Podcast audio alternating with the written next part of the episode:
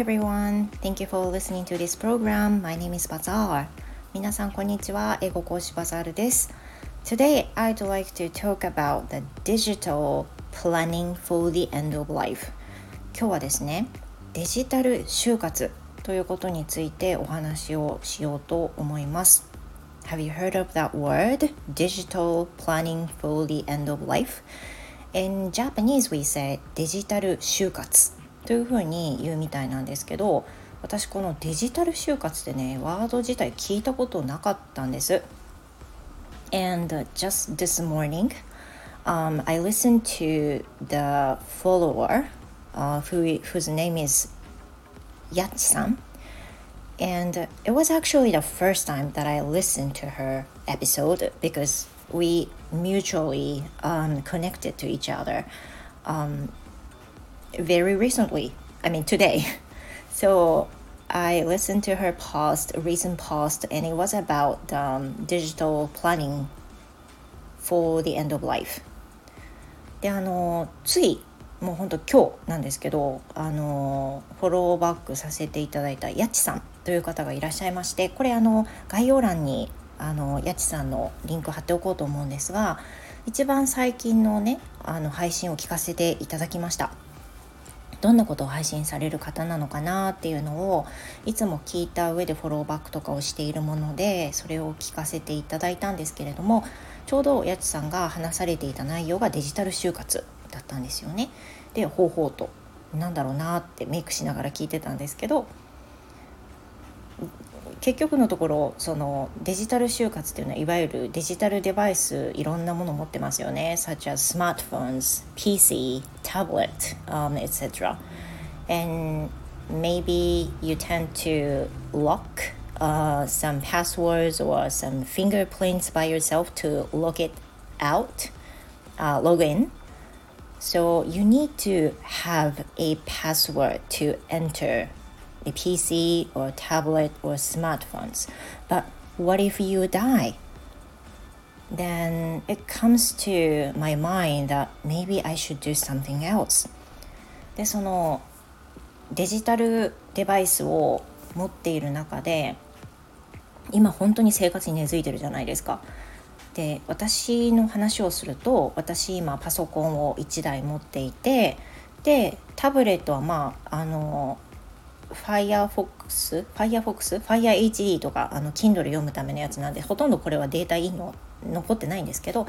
あとは携帯スマホがあります。で特にスマホなんかはもうデータの宝庫ですよね。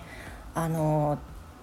メールアドレスとかそういったことだけじゃなくて今あのオンラインバンキングも使っているわけですよ。でアプリを開いてあの銀行の口座にログインするっていうことをしているんですそこから振り込みしたりあの口座の残金を確認したりとかそういったことをするんですけどもしこれでねいきなりポンって私が今日の夜、まあ、このあと死んだとしたら子供たちまたは夫はどうやってそれ開くんやという話になるわけです。これがデジタル就活のあの目的なんですけれども So once you die, uh, there is no queue for anyone else in your family how to log in. So you got to do something else. You got to do something for you know anyone in your family can open it, can log in it. もし死んだ後ね、その困るでしょ携帯がまず開けないとどうなりますかと。でいざ携帯が開いた後に口座を開口座のログインをするってどうしますかと。で basically I use the fingerprint recognition. 私はねあの指紋認証してるんですよ。簡単だからね。だけどいよいよ本当に私が死んじゃった後に指紋認証でログインするとかしたらもう私の体はねあのいないなくなってる状態でさてどうしたってなった時に指紋なんてね残ってるわけないしだからそのログインのいわゆるそういったものをちゃんと残しておいてこういうふうにあの開けれるんだよっていうのを示さないといけないっていうふうに思うんですよね。でただこれには一つ問題があってあのこのデータを例えばそのログインのアカウントとかねそういったものを全部紙に書き出して引き出しなんかにしまうとそれはそれで危険なわけですよ。だからどうするかなんですけど私の場合はそのいろんなアカウントのパスワードとかを覚えることがすごい苦手なのであのアプリを使ってるんですよね。でアプリを使っててそれがワンパスワードっていうアプリでこれは有料のものなんですけどめっちゃいいんですよ。あの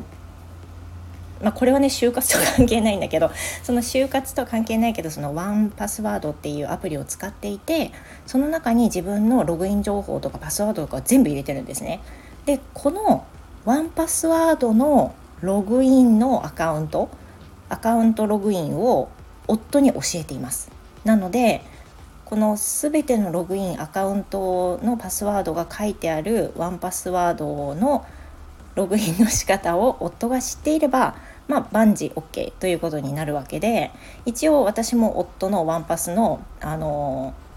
パスワードとログイン情報を知ってるのでこれを開けば夫のいろんなもののアカウントが開けるはずなんですけどこれをねやっぱり知らせなかったらまずいなっていうふうに思いますしあとは、まあ、あのどういう状況も考えられるので私も夫も同時に死ぬなんてこともありえないことはないんですよね。だからそのことを考えて一応例えばえーと、息子と娘どちらか、まあ、長男だから息子に教えとくか娘に教えとくか、まあ、どっちに教えといてもいいけどそのワンパスの情報自体は送っておいた方がいいのかもなとかねちょっと今それは、まあ、考え中です。夫には教えてますけどあの伴侶だからねだけどあの子供たちにも教えておく必要があるんじゃないかなとかはねちょっと今考え中です。